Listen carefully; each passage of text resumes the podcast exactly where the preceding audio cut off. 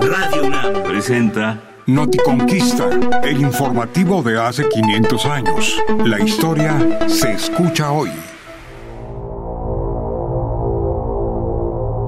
La víspera de la matanza. Cholula, 18 de octubre de 1519. Noticonquista presenta otra recreación de las conversaciones de Bernal Díaz del Castillo.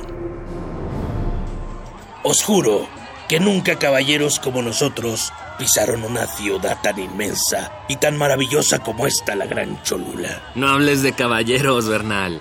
Tú no eres más que un peón. Este caballero conoce Roma y Sevilla y son tanto más ricas y gloriosas que esta ciudad. ¿Y qué me decís de este palacio? Ni en la misma especiería tienen patios tan amplios y aposentos tan bien aderezados. Lástima que esté junto a la gran mezquita del demonio que es Alcoal. Lo que no me gusta es el número de personas. Son demasiados y en calles tan estrechas. ¿Tú qué opinas, Alvarado? Este hormiguero infernal es una trampa. Los salvajes nos quieren atrapar en el nido de su demonio y masacrarnos para devorar nuestras carnes. Un indio de Zempoala en la ciudad ya alertó a nuestro capitán de un ataque. Por eso afilamos nuestras espadas. Acabo de escuchar a doña Marina que le ha contado a Cortés que un príncipe de la ciudad le ofreció matrimonio a cambio de entregarnos para la escabechina. Traidora, yo sabía que no podíamos confiar en esa natural. Hay que... Venga, no seas bodoque, Alvarado. Ella le contó a nuestro capitán porque es su barragana y una faraute fiel.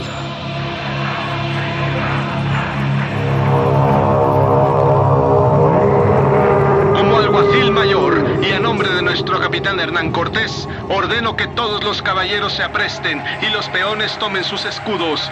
Vamos contra los traidores de esta ciudad.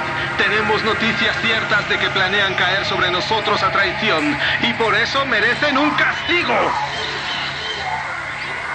Santiago y Sierra España, no importa cuántos sean, nosotros los matamos. Santiago y Cierra España conocerán el miedo a Dios con el filo de mi espada. Santiago y Sierra España. Les daremos una lección. Visita la página noticonquista.unam.mx y sigue Noticonquista en las redes sociales. Radio UNAM, experiencia sonora.